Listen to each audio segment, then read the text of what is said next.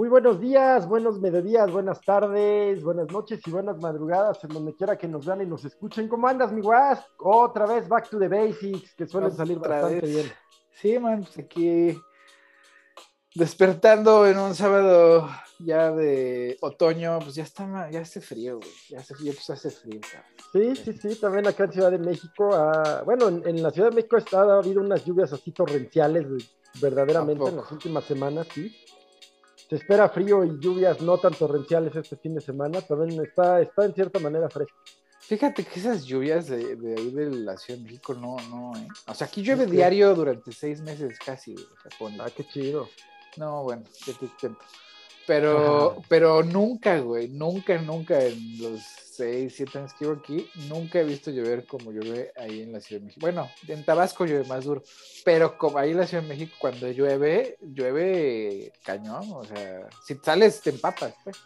Sí, sí, yo me empapé un día en la semana, pero es lo de menos, se inunda, se inunda la ciudad y, y, más allá del caos este, de tránsito, eso, pues digo, es una incomodidad simplemente, pero pues sí, inunda colonias, casas, eh, en el Estado de México pues se ha llevado gente, se han desbordado ríos, presas, en fin.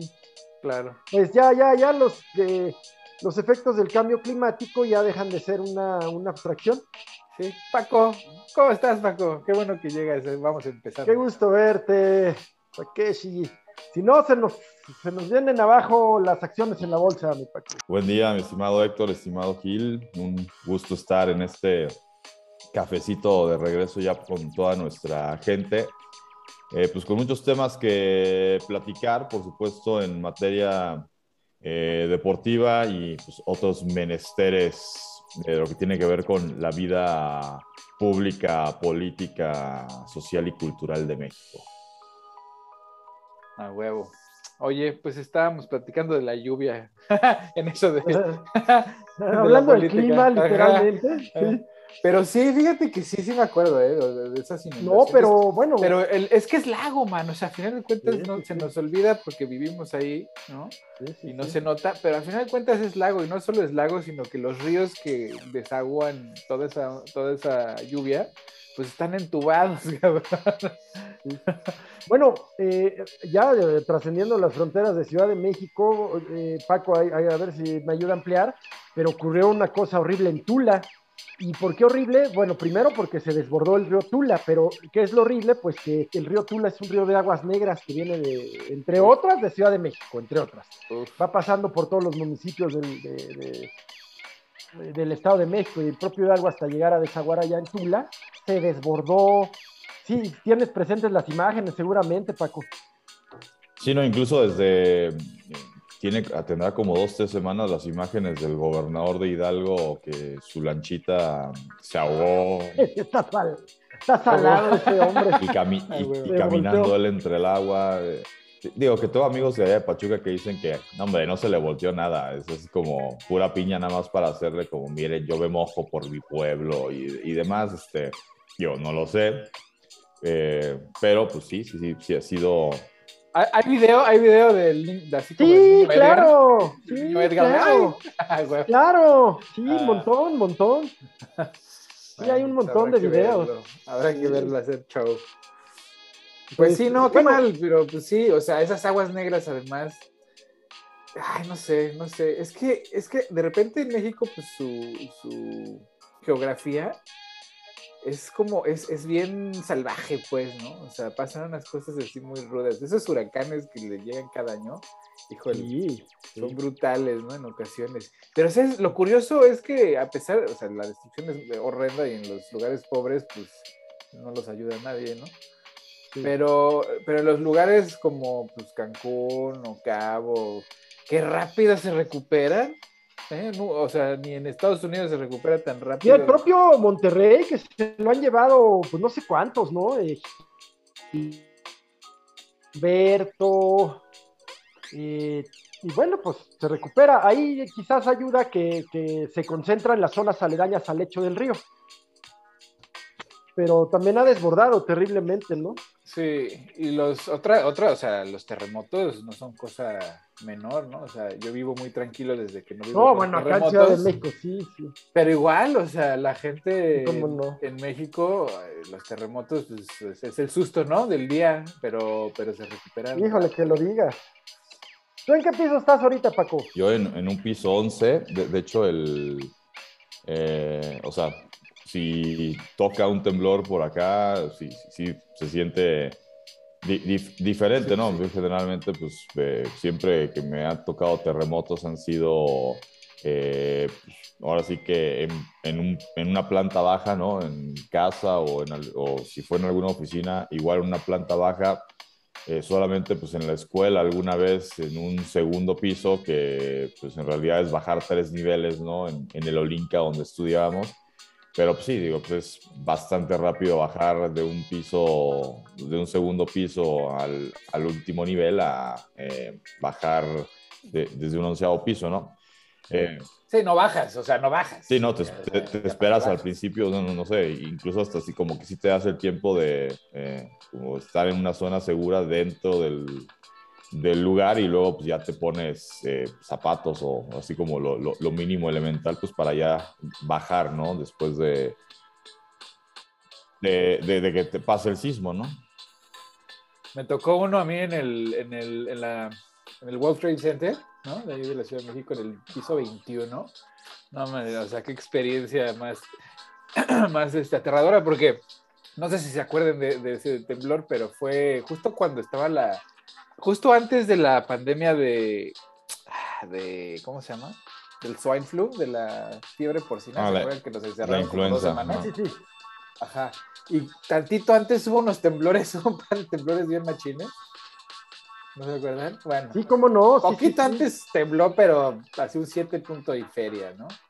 Y yo estaba en un piso 21 porque trabajaba en la Conago, que está ahí en el World Trade Center, o estaba ahí en el World Trade Center.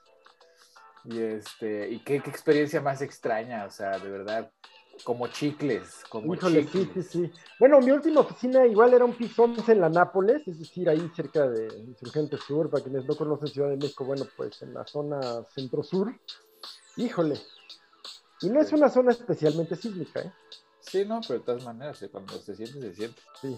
Oye, luego pues tenemos el mundo, ¿no? Tenemos el volcán naciente ahí en las Canarias, este, eh, inundaciones pues en lugares que antes no se han dado, pues, pues bueno, ya platicábamos. Y, tenemos, y eh, es que mira, y ahí es donde a mí me impresiona y estoy seguro de la extinción humana, porque, o sea, mientras están pasando todo, todo esto de lo que estamos hablando de, los, del calentamiento global y las consecuencias que esto trae, este, pues tenemos gobiernos como el español que decidieron, pues, insertarse todos, a todos se los, se los llevan por igual.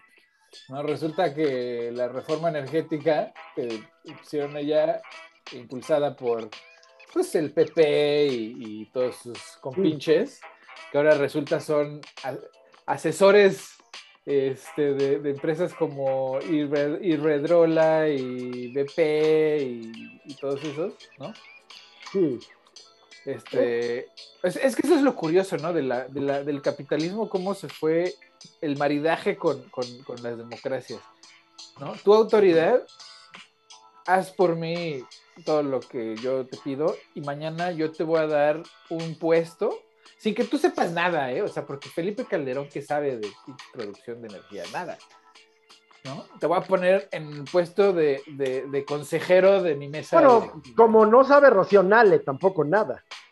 Pues no, pero digamos que esa es política. En, el, en, las empresas privadas tienes que saber, porque si no lo que eres, eres un instrumento de relaciones este, políticas. Públicas. como...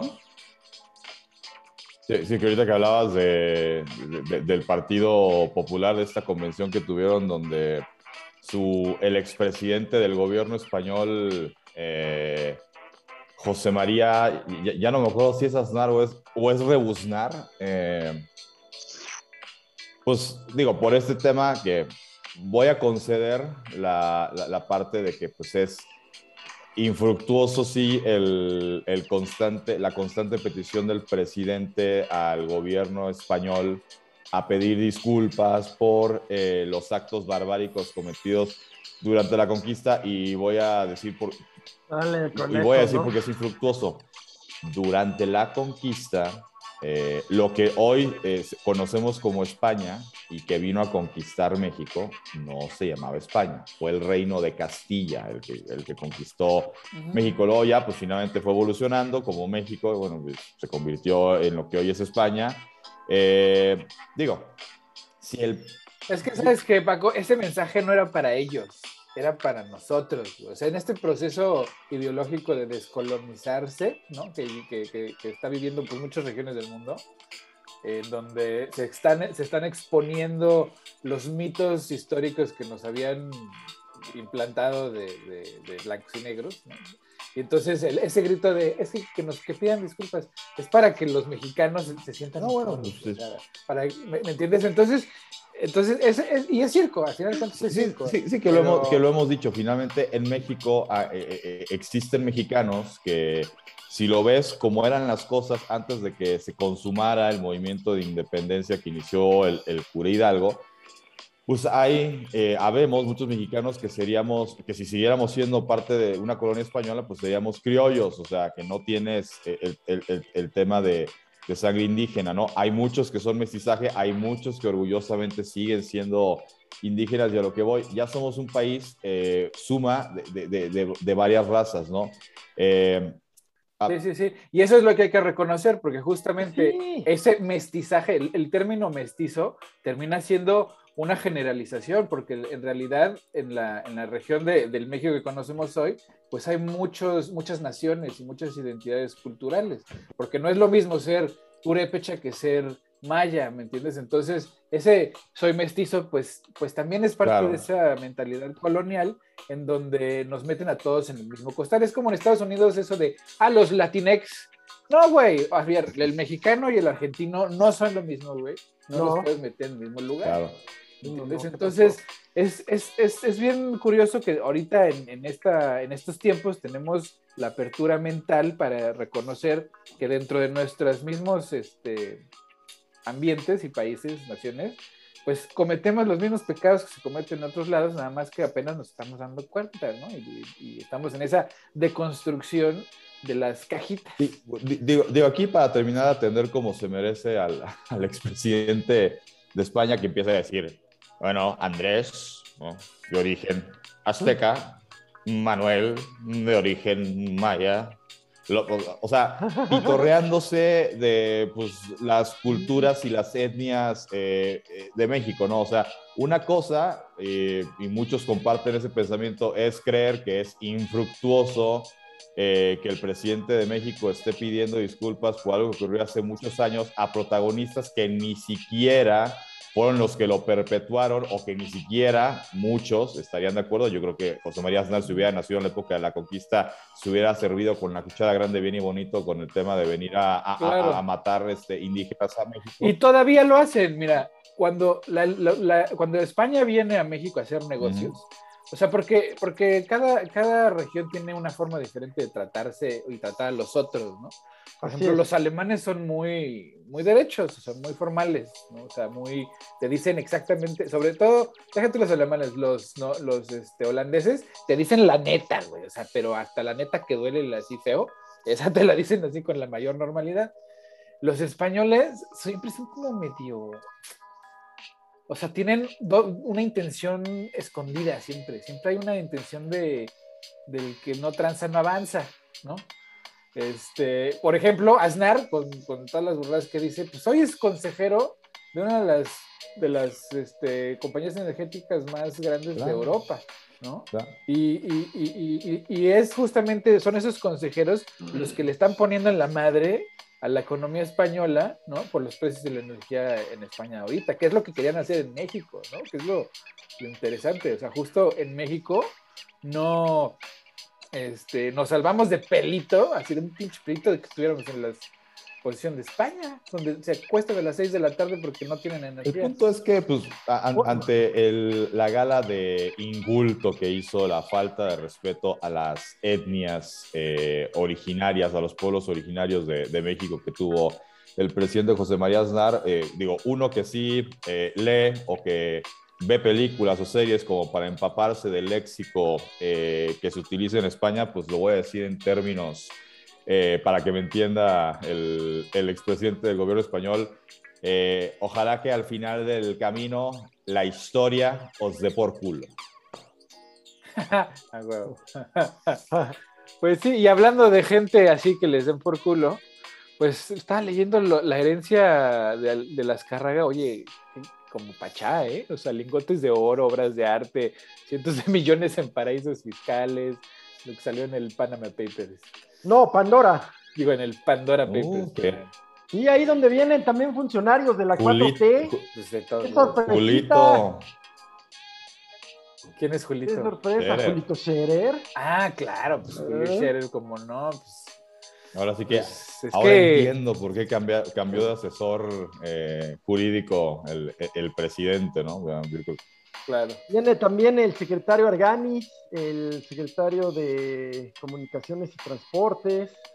Pues sí, y van a tener que poner sus barros a ya ese no ya, ya, ese no lo han removido, porque lo de Julio Scherer tú podrías entender que ya la veían venir y lo quitan para que al momento de que explote esto, pues tú, puedas como gobierno decir, no, pues ya no está con nosotros, ¿no? Este, pero, pero en el caso del secretario de Comunicaciones y Transportes, pues él sigue y, pues insisto, eh, e, este tema de la presunción de, de, inocencia, de que todo el mundo es inocente hasta que se demuestre lo contrario, sí, yo considero que lo eh, saludable para este gobierno y cualquier otro gobierno que estuviera al mando de México sería, eh, ¿sabes qué? Pues hazte un lado, enfrenta lo que tengas que enfrentar y si al final sales bien librado, como dices que va a salir, pues regresas o simplemente se te pide una disculpa este, por haber dudado de, integridad. Pues sí, que lo investiguen, que lo investiguen, porque además, o sea, se ve que la, la,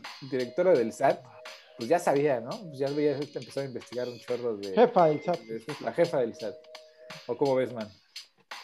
Pues vienen nombres que no sorprenden, por ejemplo, viene la pareja de Manuel Bartlett, no sé si el nombre suena como corrupto, eh, el director de CFE trae ahí el tema de la reforma energética y entonces la reforma energética se trata nomás de quitarles, quitarles a otros para dárselo a Bartlett, ¿no? Incluso ya de manera eh, privada. Viene, como decíamos, pues Jorge Arganis, pero, pero más allá de estos funcionarios de la 4T que no son diferentes, solo son peores, pues hay 3.000 mexicanos, 3.000 mexicanos, o sea, en un país con estas condiciones, con esta pobreza, eh, 3.000 mexicanos que movieron fortunas a paraísos fiscales. ¿Qué es un paraíso fiscal? Pues es un lugar en donde las reglas fiscales, o sea, las reglas de impuestos, o no existen, o son absolutamente laxas o corruptas. Eh, uno piensa a veces en las islas del Caribe, Panamá, pero un, un paraíso fiscal fifí, pues es Andorra, por ejemplo. Luxemburgo. Pues ahí donde tienen desde hace cuántos años, pues hasta salió la, la hija de, de, Beltrón, no, ¿quién fue? De, de sí, sí, sí, sí, Beltrones, ¿no? pues que ahí estaban escondiendo todo senadora, Senadora. Sí, o sea, es. es. una vieja práctica. Mira, eh, los, los Pandora Papers a mí se me hacen muy sospechosos por una razón muy, muy, muy, muy específica. Digo, igual y nada más es coincidencia, pero pues a mí las coincidencias luego me, me, no me chequen.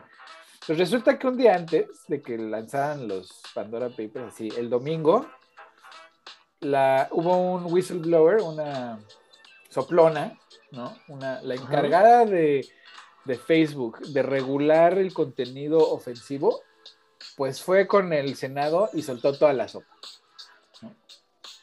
¿Y qué es soltar toda la sopa?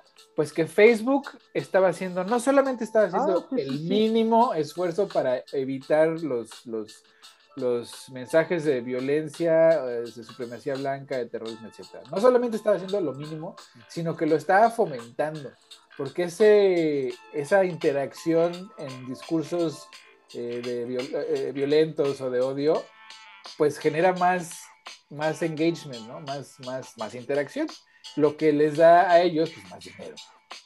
Entonces, no solamente estaban haciendo lo, mínimo para detenerlo, sino que además lo estaban promoviendo en ciertas áreas. Tanto así que en Facebook se gestó y se promovió el genocidio en, Neymar, ¿no? de, la comunidad musulmana. Y en otras regiones del mundo, ¿no? solo en el mundo, sino en Estados Unidos, todo, todo, o sea, el 6 de enero, la, toma del Capitolio, fue gestada y organizada desde Facebook por grupos extremistas, sin que Facebook metiera las manos porque justamente se acaba la elección y Facebook dice, pues ya no necesitamos la oficina de, de, este, de verificación de, no violencia, ¿no? Y chip, eliminan esa área y el 6 de junio toman el capítulo. Entonces, el día siguiente, no, eso fue un domingo, el lunes, Facebook se cae. Todo, todo se cae. Es más, las oficinas de Facebook, la gente, los trabajadores, no pudieron entrar a sus oficinas porque sus tarjetas no funcionaban. ¿Qué, qué, ¿Cómo lo explicas? Ajá pues, ¿cómo, pues ¿qué, habrán borrado? Porque lo que, lo que dijo esta chava es que ellos tenían, o sea, ella sacó un chorro de, información para demostrar que había una táctica y una estrategia en, función, pues para promover todos estos discursos este, pues, encontrados, ¿no? Para que la gente se peleara. Entonces, pues ve tú a saber eh, pues, que en cuánto código habrán borrado. Y ese mismo día, ese mismo día, despuesito de que se cae Facebook, pues, sale al aire y este, con fanfarrias y todo, pues salen los Pandora Papers. ¿no? Lo que disminuyó el golpe y, eh, que, dieron a Facebook. Mediático. Ajá. Y, este señor Zuckerberg cada vez es, o sea, se, se, da a conocer como el villano que realmente es, cabrón. O sea, sí, sí, sí, o sea, imagínate las consecuencias humanas. Oh, tráfico de personas. Facebook está consciente de que en Facebook se trafica gente y no hace nada al respecto porque es muy lucrativo. Entonces, ahorita cuando el Congreso pues, anda buscando un enemigo, pues Facebook se la está ganando. Eh, también encontraron, por ejemplo, que Instagram genera una sensación en las niñas de autodestrucción, ¿no? O sea, la, dinámica en Instagram ha creado que, las chavitas pues, se vuelvan anoréxicas, se quieran suicidar, este, odien la manera en cómo se ven, o sea, les genera una ansiedad bien cabrona, ¿no? Y entonces justo, justo, justo cuando iban a lanzar Insta para niños, sabiendo que, el producto era tóxico para adolescentes y adultos, estaban a punto de lanzar una plataforma de Instagram para niños. Y es por eso que esta señora sale y no, espérate, ya, te vas a meter con los niños, este, hasta ahí llego yo, ¿no? Y en eso anda eh, eh, la bronca con Facebook. El pedo es que los, a nivel mundial, porque en Estados Unidos, pues sí, ha tenido como o sea, se ha pegado la noticia. Pero a nivel mundial yo he visto que pues lo que ha pegado es esto, los Pandora Papers, que lo único que nos dicen es, hay un chingo de gente corrupta, que ya sabemos que son corruptos, y aquí están, los vamos a exponer, pero ¿qué consecuencias legales va a tener? Pues depende de cada país, ¿no? O sea, realmente no, es inconsecuente para, para, a comparación de, de, la, de la bronca que ha generado Facebook a nivel mundial, que ha generado pues hasta genocidios. Sí, eh, yo, yo voy a llamar la atención sobre lo último que dices, a ver qué opinan Pac Was. Eh, eh, este que no hay consecuencias, o sea, salió el presidente en funciones de Chile, expresidentes colombianos, y, yo creo que no, no dimensionan que ya lo que digan se escucha en todo el mundo, sale a todo el mundo, y los, los escuchas como si les hubieran mandado un guion a todos desde una oficina central a decir lo mismo. No, exactamente, que van a, que, que, se trata de un malentendido en el peor de los casos, que, em, que lo van a aclarar, por supuesto, que no es lo que parece. Sí, sí, eh, se ve que les mandan al mismo asesor a todos, ¿no? O sea, pura, pura, tontería. La cosa, por ejemplo, el caso de, del presidente chileno, eh, llama muchísimo la atención porque eh, él tiene fondos en estas empresas offshore que no son más que empresas fachada, que, que se crean para, para mover dinero, o sea, para justificar el movimiento de dinero y que se ubican generalmente en paraísos fiscales. Eso es una empresa offshore. Offshore significa más allá de las costas, más allá de tus fronteras. sí, ahora sí que persígueme. exacto, exacto. Y, y estas, estos, estos offshores se, se, ubican y se establecen en, en estos paraísos fiscales que además se caracterizan porque así como son laxos en impuestos y en regulación financiera, pues son estrictos en el secreto bancario. No sé si me estoy explicando. Y ahí la, bella, la, bella Suiza fue, fue precursora, ¿eh? Claro. Hay que decirlo. Sí, pues ahí se escondió todo el oro judío que se robaron y el arte que se, que se robaron los, los nazis. y, dentro de todos estos personajes que están en los Pandora Papers, que, que, ojalá que, que, de veras se abran investigaciones, pero no queden ahí, que queden en, que queden en, en consecuencias, pues se le encuentra al presidente chileno, a Sebastián Piñera, una serie de, eh, de ventas de, dinero que proviene de la venta de la empresa minera Dominga mm. a través de un paraíso fiscal en las Islas eh, Vírgenes Británicas, eh, pues ahí a una serie de... primero, una región que es biosfera protegida, primero. Eh, y luego, eh, que pues era una zona que no se podía vender, no se podía vender, ¿no? Ahí vive gente, hay etnias, en fin. Pues le eh, cuento que ya no sabemos, ¿no? De las mineras y de cuánto. Tal cual. Ya no voy a, seguir ampliando porque ya lo dijiste, es el cuento que hemos vivido aquí en San Luis Potosí, de las mineras canadienses. en fin, a mí me llama mucho la atención el caso, el caso chileno, no porque no haya corrupción en Chile, sino porque el presidente está dando más, eh, más que hablar que el propio Pinochet, cara. Sí, ¿no? Y otro, otro más, pues son los legionarios de Cristo, los cacharon. Ah, sí, sí, sí. Este, les cacharon sus cuentas de los legionarios, cabrón. Sí. Es que de verdad que, ya era hora, ¿eh? Ya era hora. Ya era hora, pero fíjate que, o sea, hace la, la semana pasada sacaron otros otros tantos pedrastas católicos protegidos por el Vaticano, ¿no? Otros tantos. Este, el, caso es que ah, la Iglesia Católica apesta cada vez más, o sea, desde, desde Rodrigo Borgia ya sabíamos que esto era un cagadero, ¿no? Pero lograron salvarse no sé cómo, tantos, tantos siglos, pero de verdad que ahorita el que sea católico, o sea, perdón, pero qué pedo. ¿Qué pedo? O sea, las cosas que... yo lo soy. Eh, eh, o, sea, a ver, eh, el, digo, el catolicismo es una de tantas sectas o congregaciones, o no sé cuál sería como el término correcto para, o sea, interpretación, digamos, donde crees en, en, Dios, en Jesucristo, es su Hijo, en, en, la, Virgen, en los santos y demás. a ver, digo, yo, digo, en, ese tema eh, o, sea, ya no reniego de, mi, de, ser católico, a ver, soy católico, ¿en, qué sentido? Eh, fui bautizado, hice primera comunión, sí creo, eh, sí creo en Dios, pero no creo necesariamente en la iglesia o no estoy de acuerdo con muchas de las cosas que hace la, la iglesia católica. Y digo, Héctor, tú lo viviste en el Olinca, todos los lunes había asamblea, generalmente siempre estaba la directora general de la escuela, y ella, eh, cuando se ponía espiritual, nunca decía Dios, nunca decía Jesús, se refería al Señor de los mil nombres. Sí, y es a lo que voy. O sea, una cosa es espiritualidad, que es una necesidad humana y que todo el mundo tiene, estoy de acuerdo. Pero eh, ahora las instituciones religiosas han aprovechado de esa necesidad para generar, pues, ciertos este, sistemas de control en donde usan la mitología de, figuras ancestrales, ¿no? Porque el catolicismo surge del judaísmo, que surge de los canonitas, que pues, eran politeístas, ¿no? Y, somos canonitas, si quieres, porque ya, güey, pues era una de las deidades canonitas a la, que, pues, alguna secta, así como los, como las miles de sectas cristianas que hay, pues decidieron que Yahweh iba a ser el, el mero mero sabor ranchero.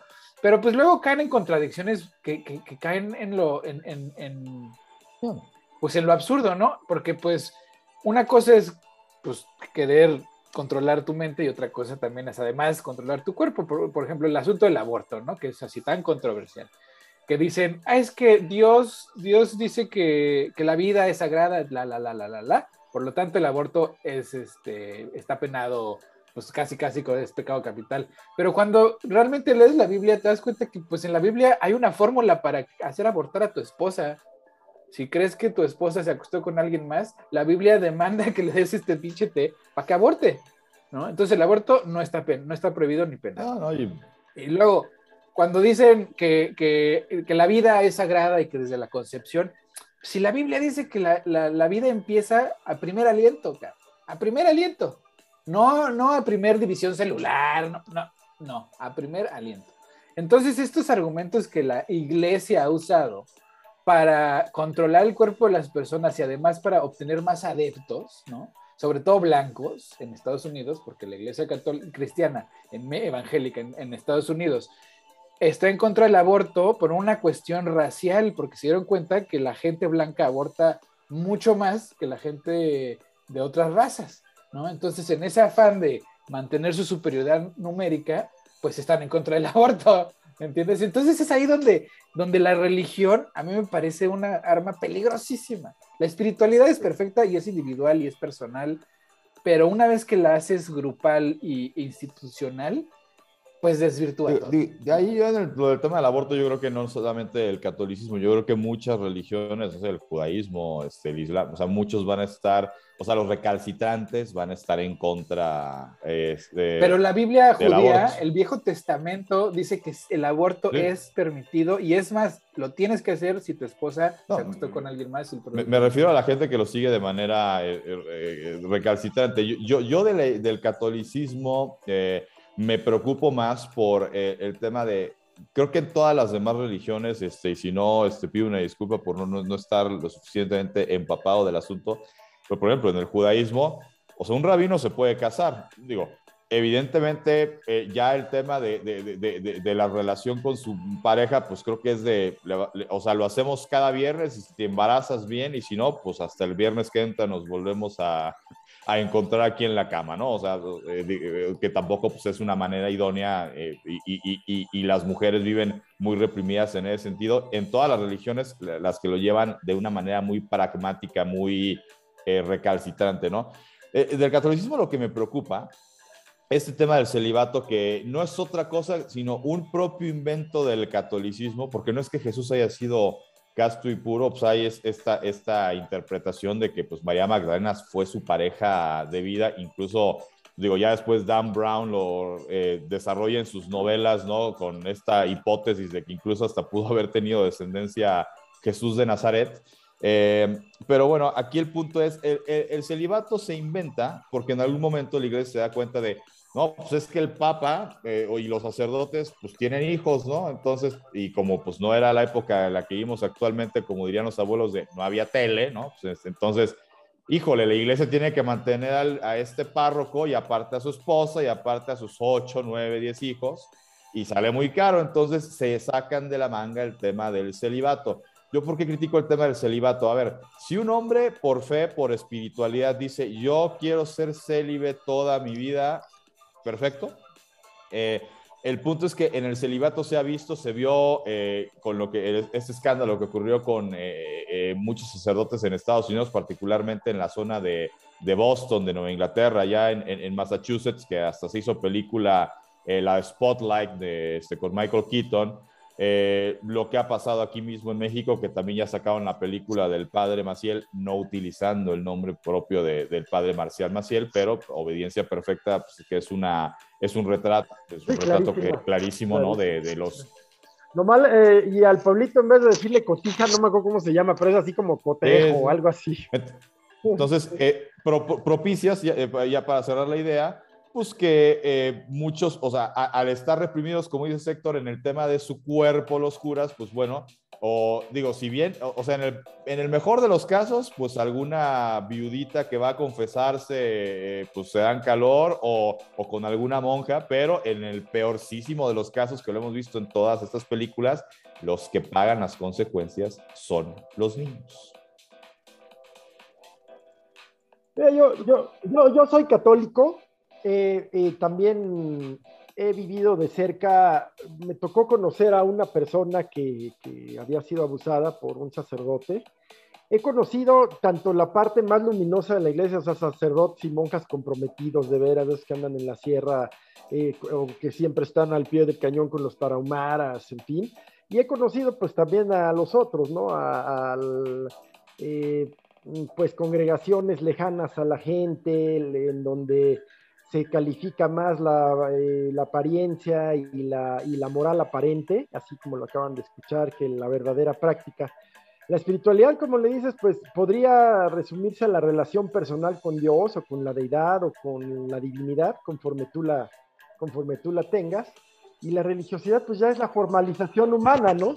La formalización humana, esta que, que manipula, que y, pero por otro lado, referirse únicamente a los escándalos de la Iglesia Católica, pues es también un afán eh, muy, muy reduccionista y reducido, porque abuso, no, las iglesias, los pastores evangélicos también son unos monstruos. ¿no? El de la luz, el de la luz del mundo. Hay ¿Qué tal, es que eso es ese es mi punto, o sea, lo que voy es, si una persona necesita la religión para ser buena persona, entonces no es buena persona. Así es. Entonces, todas estas congregaciones que cada vez hacen más sesiones más, o sea, desde los mormones hasta los suicidas, ¿no?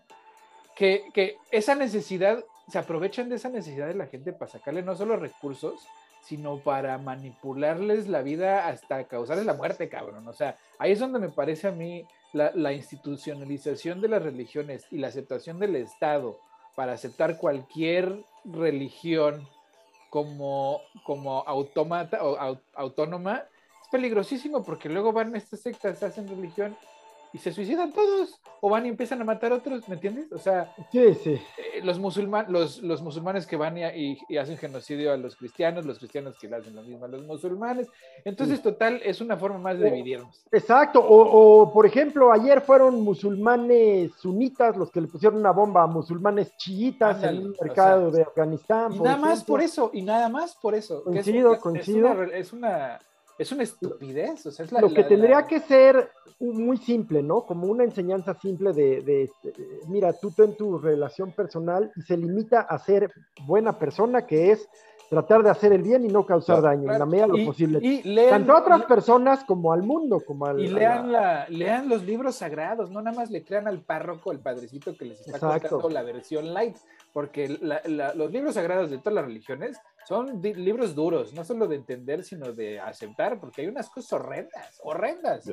No, y, y, también tienen preceptos muy estrictos y, y también se encuentran ahí, por ejemplo, en el Nuevo Testamento, Jesucristo dice, un solo mandamiento les dejo y es ámense los unos a los otros.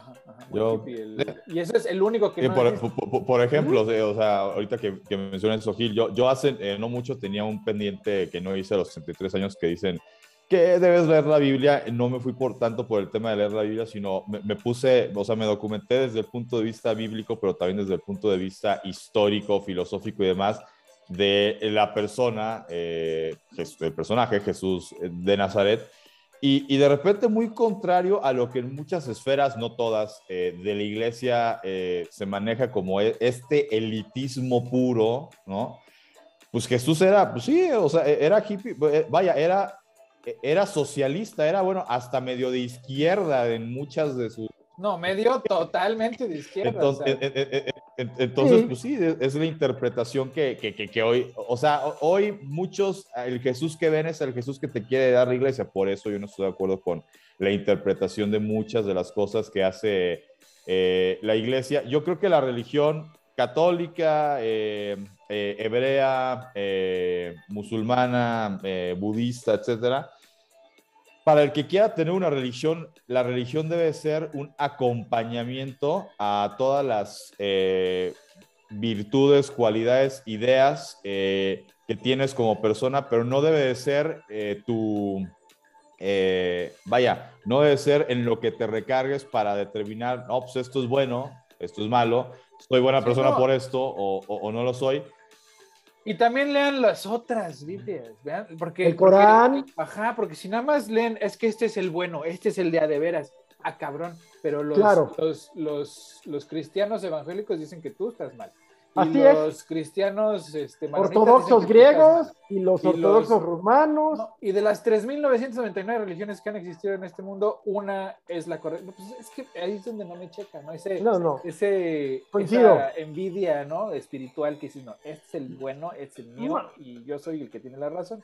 Es, es, es otra vez la filosofía conservadora de decir, mis chicharrones truenan porque si no truenan. Digo, también, también es entendible el, el, el, golpe eh, o, el por qué se le golpea más eh, mediáticamente, me refiero a, la iglesia católica.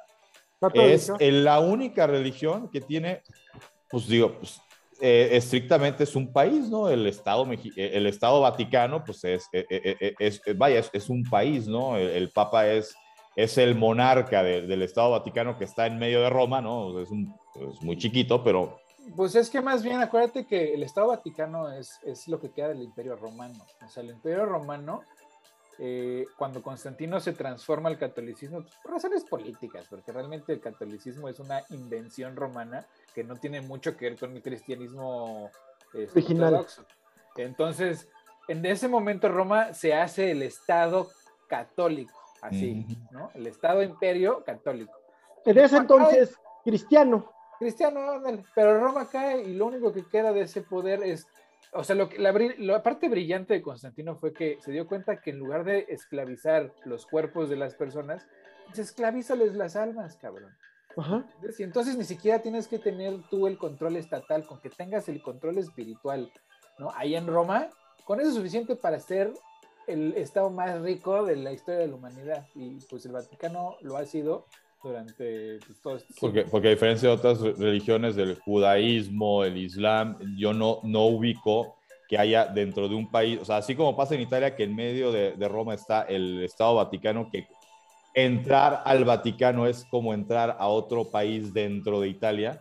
Eh, yo no ubico, o sea, por supuesto que hay, hay, hay, hay, grandes templos, hay grandes sedes de, de, otra religión, pero no recuerdo, no sé si, si, si, ustedes tengan otra información, que sea un caso similar, o sea, que dentro de la India hay un lugar que es como eh, la, la, cuna de, de, Krishna y esto es como si fuera otro estado, así como el Vaticano. Y, así como te, pito, güey, así como te pito. Entras y luego sales y es India, ¿no? sí. Pues ahí en Tepito, entras, es, eh, Tepito, güey, sales y ya es, o sea, cambios varos por, por pesos y todo el pedo. Estoy pensando, pero no, no, no hay. no, hay. No, no hay. Y según yo es por eso que el, o sea, Roma, el Vaticano, pues es lo que quedó del Imperio Romano, al final de cuentas. Pero bueno, ya, ya nos pasamos de la hora cara. Entonces, Paco, llegamos a la hora cara. Cara, te paso. Perfecto, pues en la hora cara vamos a hablar un poco de eh, béisbol de grandes ligas que ya, ya iniciaron los playoffs, ya inició el camino rumbo a la Serie Mundial, donde eh, pues en la Liga Americana, eh, pues en el tema de lo que fue el juego de comodín, pues los Yankees de Nueva York terminan pues por cristalizar un fracaso de temporada, fueron eliminados el pasado martes por el conjunto de los Medias de Boston. Eh, juego de comodines a un solo partido, el cuarto contra el quinto gana el equipo de Boston y pues con esto los Yankees quedan eliminados ahora sí que a las primeras de cambio.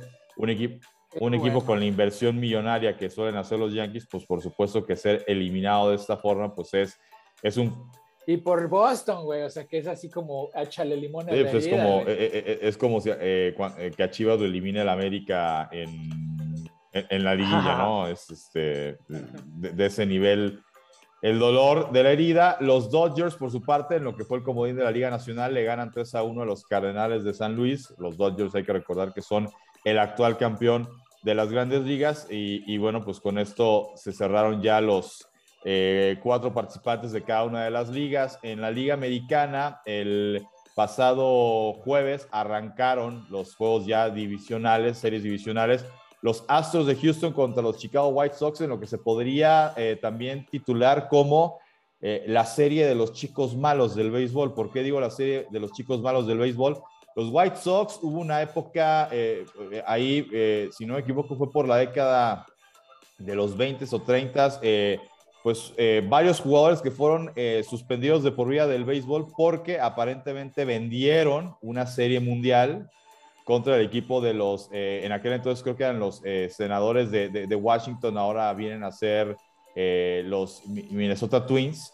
de ahí se inspira luego la película del campo de los sueños y demás. Ah, y, pues, durante muchos años se, se, les dijo los, media, los Black Sox, no White Sox, sino los Black Sox de Chicago. Y los Astros de Houston que hace, eh, pues fue, fue, en 2017, ganaron su único título de Serie Mundial, pero eh, apenas el año pasado sale a la luz que los Astros tenían un sistema para robo de señales. Eh, ¿qué, ¿Qué robo de señales? Tenía una cámara atrás del, del jardín central, pero que grababa hacia home plate y entonces tú eh, estudiabas al catcher del equipo contrario, entonces ibas aprendiéndote de que cuando, o, sea, si hace la seña así, es que le está pidiendo tirar una recta. Si hace así, está pidiendo que tire un slider, si está curva, eh, etcétera. Entonces iban anotando, lo iba, eh, la gente del staff de los Astros de Houston iban anotando eso y ya cuando tenían como determinado de esto es recta, esto es curva, esto es slider, etcétera, tenían un bote dentro de su dogout. Entonces, eh, por ejemplo, si era uno, o sea, si, si era recta, le pegaban una vez. Si le pegaban dos veces, este va a tirar curva. Si, si le tiraba tres veces, este va a tirar slider. Y entonces, pues el bateador eh, nada más escuchaba desde el dogout este, la, la señal y entonces ya sabía si le hacía swing o no, dependiendo de lo que iba a venir de lanzamiento. Y bueno, los Astros fueron campeones, se, hizo famoso esto del tema de robo de señales, se descubrió. Eh, hubo sanción para el manager de los Astros de Houston, hubo sanción para el general manager de los Astros, que fueron corridos del equipo, pero los jugadores que muchos sabían, o bueno, más bien, claro que sabían, pues el bateo sabía, güey, si escuchas que le pego dos veces, es que te va a tirar una curva, ¿no? Si eh, eh, y ya el bateador dice, no, pues la dejo pasar, no, pues si le hago swing, no, no, pues toco, ah, me, me cuadro para toque de pelota, ¿no? Etcétera. Eh, y, a pesar de eso, pues a los Astros el título de serie mundial se les respetó, no se les quitó, muchos decían se les debería de quitar e incluso decían los Astros deberían de salir del béisbol de grandes ligas por al menos un año. no fue así, simplemente hubo multa económica, se corrió, digamos, a los, que, a los autores intelectuales de todo ese tema del robo de señales. Entonces, bueno, por eso se le llama la serie de los chicos malos, que en realidad los auténticos chicos malos hoy pues, son los Astros que cuando no juegan en Houston, a donde se paren es una rechifla monumental, que ahí, por ejemplo, si fuera como en México con este famoso tema del grito homofóbico, pues no habría forma de que no, la gente no les gritara eso a los jugadores de los Astros de Houston que ganaron el primer juego 6 a 1 el pasado miércoles, el pasado jueves, perdón, y ayer viernes le ganan 9-4 los Medias Blancas, entonces están 2 a 0. Van a Chicago, eh, las series divisionales son a ganar 3 de 5, entonces Houston con una victoria más avanza a la serie de campeonato de la Liga Americana.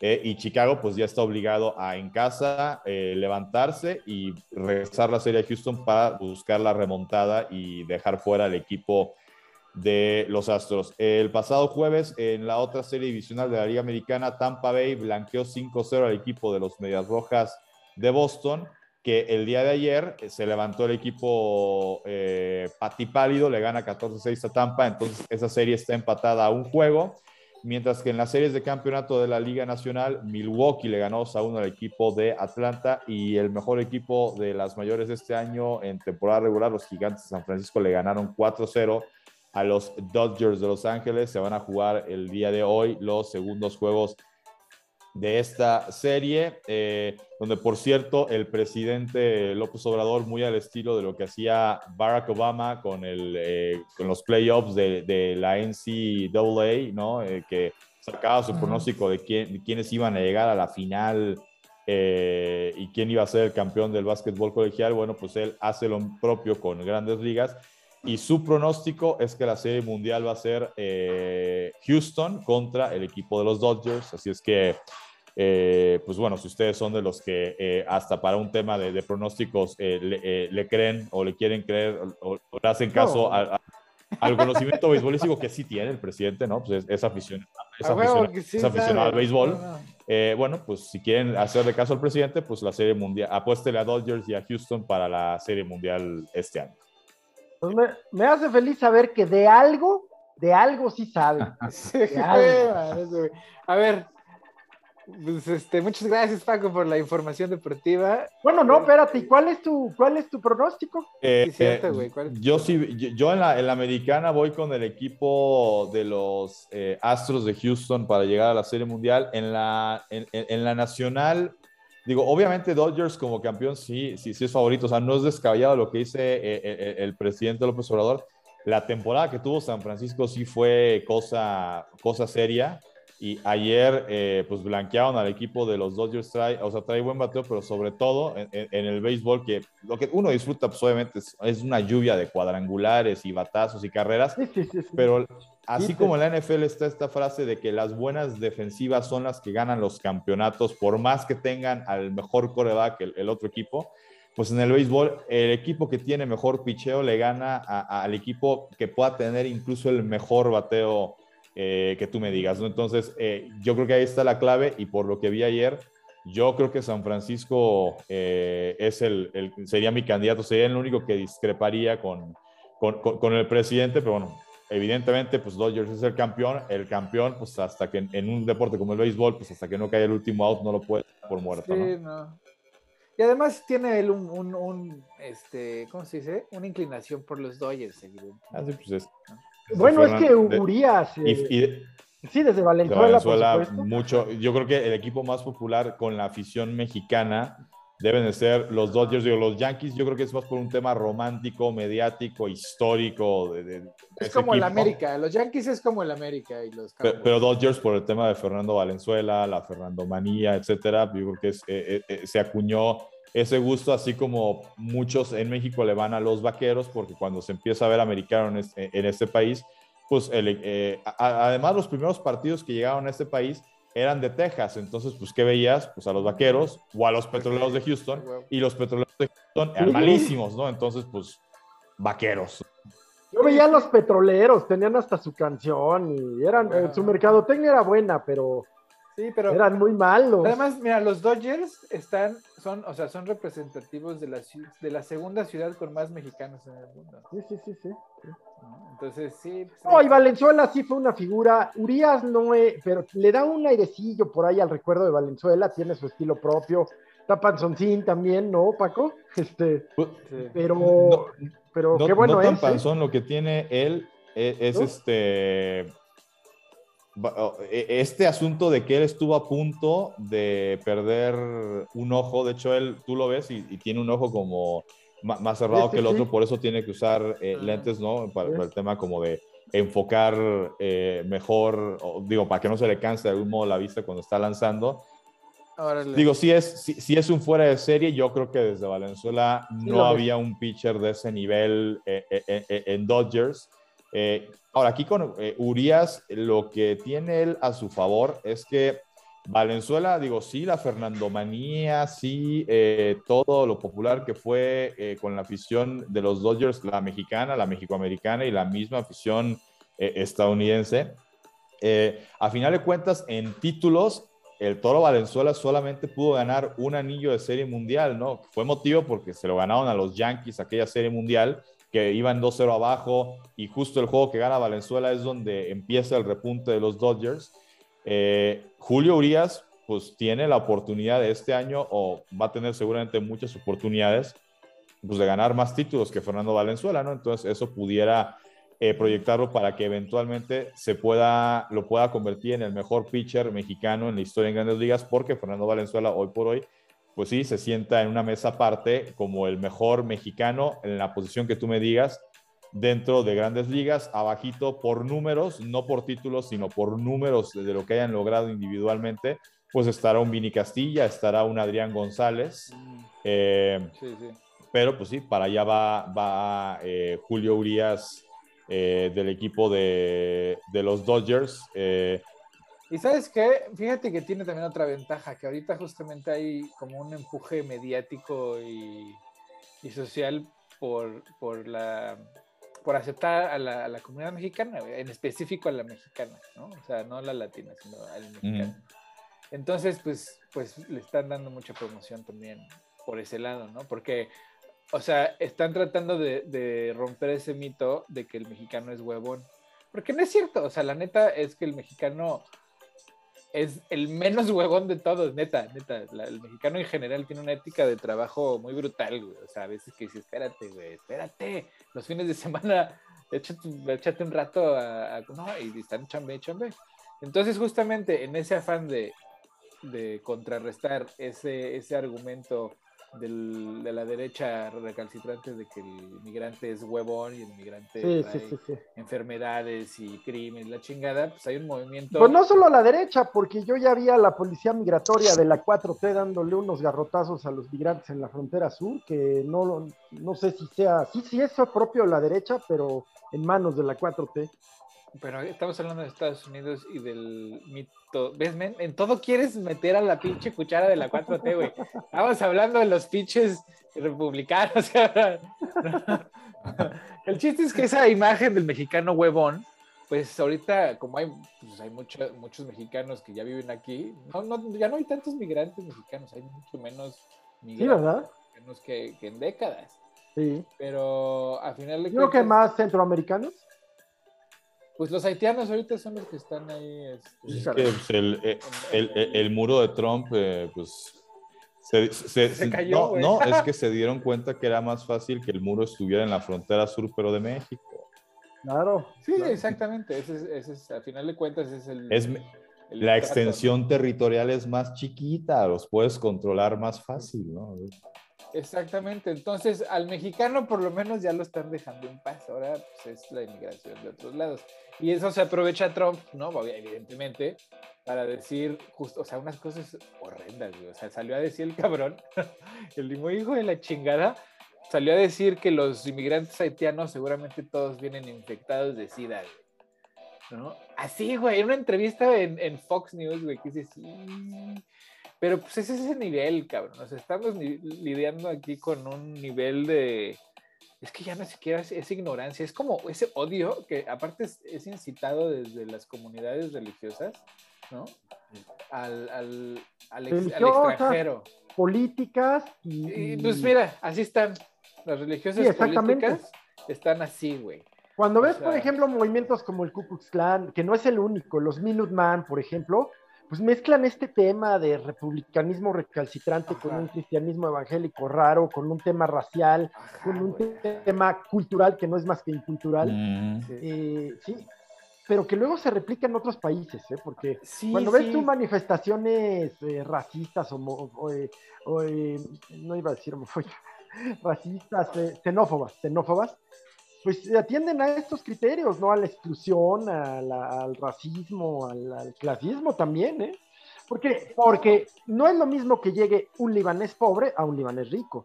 No es lo mismo que llegue un mexicano rico a un mexicano pobre. Claro, claro. Y además, ¿sabes que Mira, eh, o sea, las cosas de la vida, ¿no? O sea, del mito del que el migrante es sucio la realidad de las cosas y, de las cosas, por ejemplo, que se dan cuenta ahora pues, que hay muchos migrantes o mucha gente de segunda generación, por ejemplo, en las escuelas, me dice Elizabeth, mi esposa, me dice, es que es bien, es bien interesante ver que los niños mexicanos, ¿no? De allá de la montaña, los, los hijos de los migrantes, vienen diario, bañados, pulcros, oliendo, oliendo a perfume, todos. ¿no? Y está entonces del otro lado el white trash, el, pobre, el niño pobre blanco, que dice, güey, vienen con la misma ropa diario, no la lavan, así ya se paran solitos los pantalones, el cabello grasoso de que no se han bañado en días, de que pues les vale madre, ¿no? O sea, al, papá no le importa, pues, ¿no? Y todavía tienen la, la pinche, el valor de decirle sucios a los mexicanos, ¿no? Ahí mismo, o sea, la ideología supremacista considera que a pesar de cómo te veas, cómo huelas y de los hechos, ser sucio no porque estés sucio, sino porque tu existencia es sucia. Yo creo que el mexicano el latino en general debe ser, o sea, debemos ser como, eh, no sé, si, se, nos va a asociar como grupo étnico, como... Eh, yo creo que como sociedad me, preferiría, somos, yo creo que en cuanto a, los hábitos de higiene, creo que somos de, los más este, pulcros del mundo. Del mundo. Claro, y siempre. Es cultural desde la era prehispánica el, ser muy, muy limpio. Y sí se nota, se nota. O sea, en la cultura latinoamericana en general, las cosas son limpias, están limpias. Hasta los tacos de la calle que están sucios están más limpios que el pinche subway. ¿Entiendes? Porque en el subway, ahí luego los paquetes están llenos de ratas congeladas. O sea, ¿me entiendes? Y, entonces esa idea que nos vendieron durante muchos años de que la industrialización americana en McDonald's y toda esta comida procesada en latas y congelados era mucho más limpia que comer en la calle, güey. Pues no es cierto, porque hoy nos damos cuenta que las medidas sanitarias, ¿no? Que la FDA le pone a estas corporaciones, pues la neta son de risa, porque cada rato ves restos de animales y de, hasta de humanos, ¿no? O sea, en, los congelados y en, todos estos productos preparados, que además son dañinos porque traen una cantidad de sodio brutal y además son de mala calidad, pues porque le compran al, al más barato, ¿no? Bueno, ya se nos está yendo el tiempo, pero hay un drama, un drama social en México, ¿no, Paco? Porque Profeco eh, ordenó el retiro de dos marcas de Maruchan. Sí, no, no, sí, es este, pues, ¿cuántos?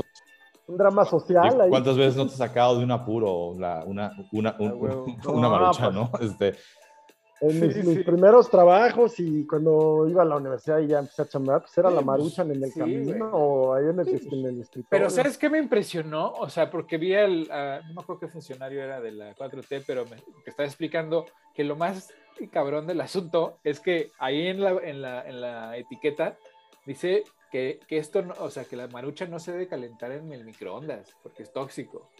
¿No? O sea, la interacción entre el unicel y la marucha pues en todos lados sí, la calentaban con pinche microondas. digo, yo, de tiempo, digo yo, yo, yo, de algún tiempo para acá, pues sí, de repente aprendes a, a, lo que haces es le echas el agua y ya con el agua pues, se despega del unicel, lo viertes en un plato y ese plato es el que metes al horno de microondas para que... O si tienes más tiempo, eh, o sea, en una, en una olla con agua este, caliente, echas la sopa, o sea, y, para que pues como una sopa normal pues se aguade y pues ya este... Sí, sí. Y además, ¿sabes qué? Me acuerdo, o sea, porque sí me la neta sí son ricas, o sea, sí son ricas, ¿saben? Sí, sí. Son veneno. a mí me. Son un, son un guacala que rico. Sí, un guacala que rico, pero el día que me di cuenta que eran veneno en serio fue, pues yo vivía ahí en la Roma y en la Roma, eh, ahí en las Cibeles. En el departamento donde vivía había como un cubículo de esos que dan a ningún lado, ¿no? Como un tragaluz. Y ahí pues luego se metían las ratas, cabrón. Entonces, y pues las veías ahí en el cubículo y decías, no mames. Y mi roommate en ese entonces, pues sacó unas pinches sopas maruchan y se las aventó así secas. Y digo, ¿qué haces? ¿Por qué la alimentas? Me dice, no, ahorita vas a ver, van a amanecer muertas. Y chinguen que amanecen muertas, güey, porque pues resulta que pues, se comen la maruchan seca, ¿no? Deshidratada, y se les expande en el estómago y las matan, ¿no? Y entonces, pues eso le hace a tu estómago, güey. O sea, ¿me entiendes? Entonces, pues, sí, aguas a mí me encantaban desde las ramen, pero y las baruchas, me como las, sí, me encantan, las, las que no traen chile, porque las otras sí están así. Y luego conozco mucha, mucha gente que anda buscando las ultrapicosas. Ándale. y, luego hicieron unas de, hasta de queso en alguna época, no sé si todavía existe, ¿no? Sí. Kraft sacó las de pues, macarón y cheese. Ya, pues todo, digo, todo sea por mejorar eh, eh, eh, en el tema de salud. Digo, yo, yo, yo, no creo que lo tengan que ver estas marcas como pues una sentencia de muerte, simplemente porque no todo, o, sea, porque no todas hay unas que sí se van a poder quedar, que en todo caso a lo mejor en su etiquetado se están, están omitiendo algo, ¿no? Pero... Además es que Maruchan no es una empresa, Maruchan no es una empresa mundial, güey, o sea, no es una empresa mexicana, es una empresa mundial. Entonces, pues, la verdad, que modifiquen su, envase, por lo menos. Que, de hecho creo que de Maruchan el tema en realidad era de toda la variedad, porque tienen varios sabores, o sea, creo que era una de tantas que tiene, o, sea, de todas las modalidades que tiene, que es a la que sí le dijeron, hey, ahí aguas, ¿no? En las demás en realidad, pues no, no, no, no, hay, no, hay, no hay tema, ¿no? Entonces, este, digo, para los que pensaban que, digo, se generaliza con Maruchan, porque, o sea, es como el tema del pañuelo desechable que todo mundo dice Kleenex, ¿no?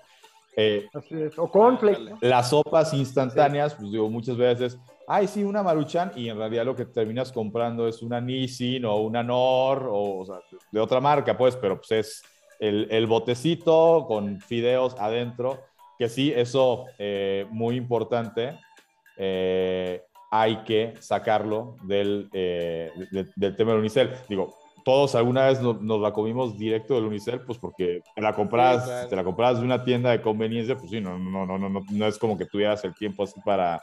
o sea, era como un tema de, pues, ya tengo hambre, ¿no? Necesito o sea, una, una solución rápida. Pero sí, o sea, si, si la tienen en casa, si agua, échenla en el plato y luego ya en el plato ya hacen microondas o que lo calienten. O, vaya y cómese unas quesadillas de chicharrón prensado, mejor, hacen menos daño. Sí, también. Pues la cosa es que estas son muy prácticas, ¿no? O sea, la puedes traer en tu, en tu bolsa, en tus portafolios, en tu coche, este, nomás pues sí, eh, todas las oficinas por por las cuachas que estén, tienen un microondillas, por lo menos, ¿no? Ándale, pues sí, eso es verdad. Entonces, este... Oye, y pensando a la reforma energética, ¿cómo ves, man? Pues mira, voy a hacer dos consideraciones breves, porque nos daría para todo uno de los, de los cafecitos, si no es el caso, porque además está suficientemente ya atacada, me parece a mí. Primera consideración, es absolutamente consonante, absolutamente consonante con el discurso del presidente este tema de la participación extranjera que lo platicábamos hoy y en sesiones anteriores, pues que el 80% de los generadores privados de energía eléctrica, aun cuando es para autoconsumo para empresas y grandes corporativos, pues es Iberdrola, ¿no? Esta empresa que pues invariablemente nos remite a la corrupción de los, de los sexenios anteriores. y de España este ahorita, Iberdrola pues está hasta acá en lo de España.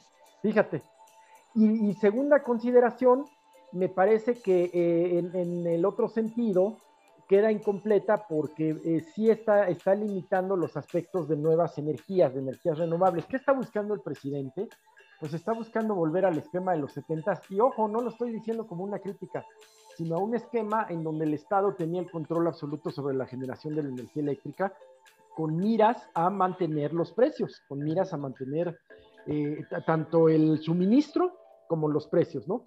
De otra manera, después de la reforma energética de, Peña Nieto, lo que ocurre pues es que estos generadores, estos generadores privados, ciertamente solo atienden a, iniciativa privada, ya habíamos dicho, se atienden a sí mismos o grandes corporativos, pero es que, y no es, y, y es, será menos del 10%. Sin embargo, sí tienen, generan distorsiones en el mercado y en las tarifas eléctricas, por supuesto, ¿no? Mm. Entonces, por un lado veo que es absolutamente consonante con el discurso del presidente, va en aras de nacionalizar, ciertamente rompe con cosas que, que por ahí eh, nuestros socios comerciales, sobre todo Canadá y Estados Unidos, pueden brincar en términos pues sí, nacionaliza el litio, güey. El litio, el tema del litio, eh, ahí honestamente le pongo paloma, honestamente le pongo paloma. A huevo que sí, pero lo van a brincar, pero en chinga. Exactamente. Yo que preveo, pues que justamente, primero que en el Congreso se va a poner de a peso porque esta, esta reforma energética ha dividido profundamente al PRI. Profundamente.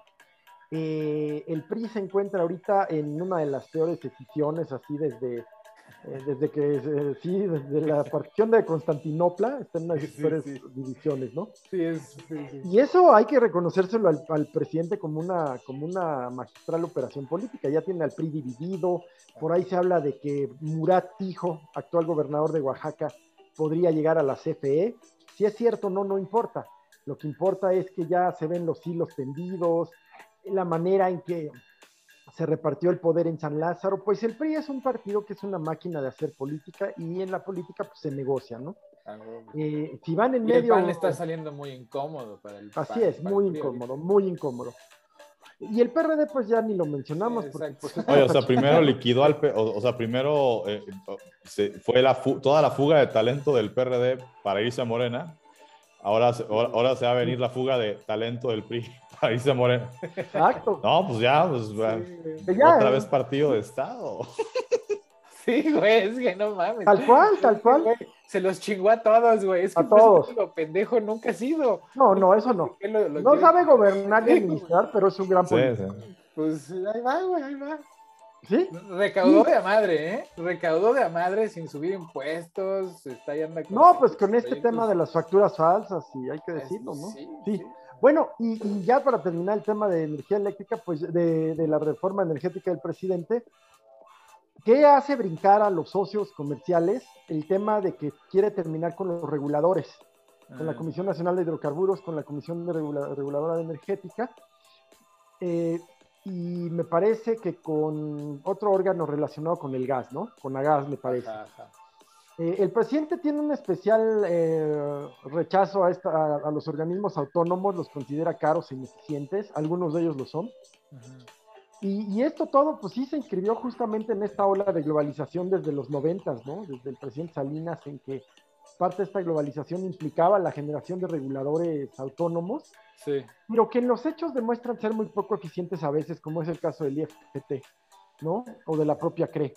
Eh, pues sin embargo, bueno, pues ya veremos. Yo creo que no puede pasar eh, porque no le van a dar los votos para la reforma constitucional, aún porque el PRI no va a votar completo, o a lo mejor sí le da los votos, pero creo que en términos del TEMEC sobre todo, ahí, ahí se la van a frenar.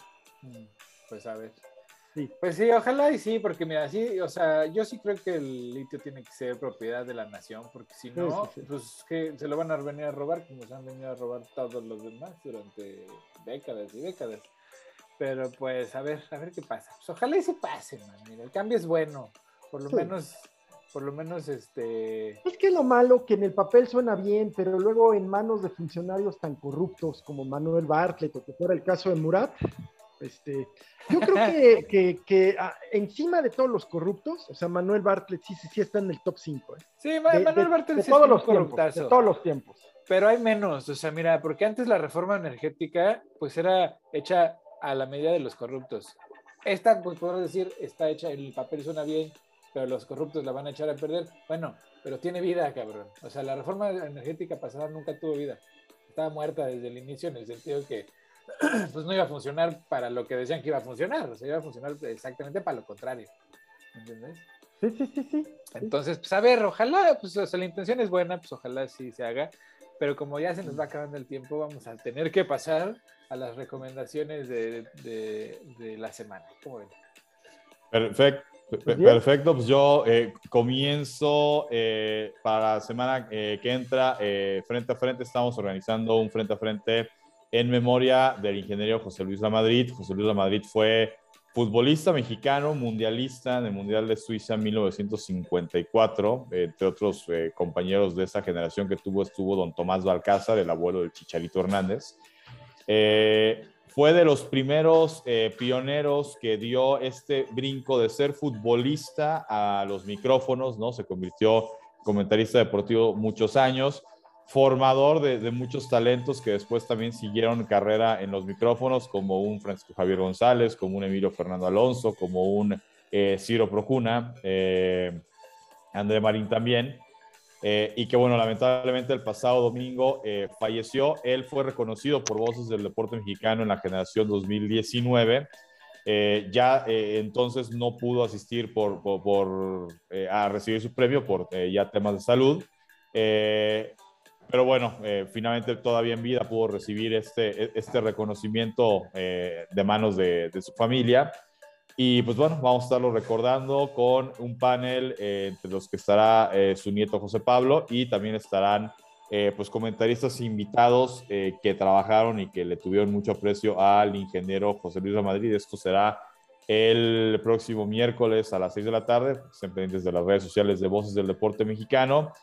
Y en tema de serie, pues creo que no hemos, no, no, no sé si ya tuvimos tiempo de hablarlo, pero pues, el juego del calamar. no, creo que, no me acuerdo, creo que sí, pero sí, tienes razón. El juego del calamar.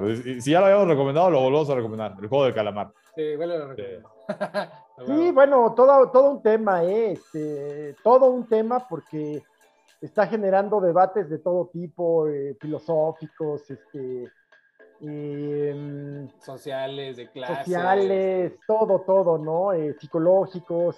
Pues es que sí está fuerte, o sea, mira, estaba, estaba leyendo que además el, el, el autor, pues, el, el escritor, pues ya llevaba años tratando de vendérsela a las televisoras locales, ¿no? O sea, que ya estaba en la pobreza, ya había vendido su computadora casi, casi. Y pues salió Netflix y se la mandó a Netflix y dijeron, va, y mira nomás. Sí, sí, sí. Tremendo éxito, pero así que pedo, sí, está fuerte, sí está fuerte. Está fuerte y, es ya una descripción y crítica de una nueva sociedad que ya ah. está aquí frente a nosotros. Se ha hablado mucho que es una descripción o, una crítica a ciertos aspectos de la sociedad surcoreana. El capitalismo, es el capitalismo. Exactamente, abarca todo tecnocapitalismo, todo el tecnocapitalismo, ¿no? Sí, sí, sí. Y abarca, ¿y cómo, qué es lo que se está castigando? Pues que eres un loser, que eres un perdedorazo de ese tecnocapitalismo. Y los abusos, ¿no? Porque mira, o sea, si te das cuenta los de las máscaras, los, los ahora sí, los que están observando, ¿no? Los de las máscaras de oro, perdón. Sí, sí. Pues es las Naciones Unidas. Está Estados Unidos, está Japón, está China. No, o sea, está el que habla en inglés. El que está habla en inglés británico, está el que habla chino. Ahí está el que habla japonés. Entonces es una representación de la élite, de cómo la élite está observando este, esta carnicería, ¿no? De gente arrebatándose los recursos unos a otros así de maneras brutales. Y están cagados de la risa, muy entretenidos mientras, mientras viven en el placer y en la opulencia. Y pues es una crítica muy cabrona a ese tipo de capitalismo, ¿no? que es el que vivimos hoy, donde nos tienen a todos persiguiendo la cola unos contra otros, mientras ellos se sirven con la cuchara grande, ¿no? Sí, sí. ¿Y tú, man? Mm, fíjate que estoy viendo una, ya voy a volver a, los, un poco a temas menos, eh, menos densos mentalmente. Estoy viendo una serie muy buena en Netflix que se llama Peaky Blinders, que habla de la, de la mafia británica de más o menos principios del siglo XX, 1920, 1930. Muy, muy interesante, a la par que se desarrollaba el tema en, en Estados Unidos, ¿no? De las mafias italianas, entre otras, ¿eh? porque no fueron las únicas. Eh, pues está este tema muy interesante de, pues, el crimen organizado, ¿no? Peaky Blinders, una serie bien exitosa, buena, eh, interesante, tiene por ahí sus, temas históricos, sus temas, no tan densa, esta semana después de mi mudanza, cambio de trabajo, cambio de vida, decidí llevármela más tranquila. Y el Centro de Estudios Baltasar Gracián, en su última semana de descanso y reingeniería, volvemos ya en la segunda quincena de octubre con nuevos programas que ya estaremos dando a conocer por acá.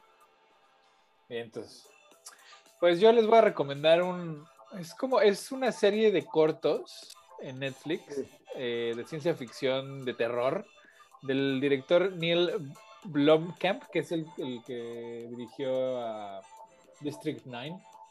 Sí, sí. ¿No? Y este, no, hombre, está, o sea, está bue, bue, bue, buenísima. O sea, el primer episodio es una situación así. O sea, de las cosas que algún día te imaginas, pero, pero nunca habías visto así en la, en la pantalla de manera tan real.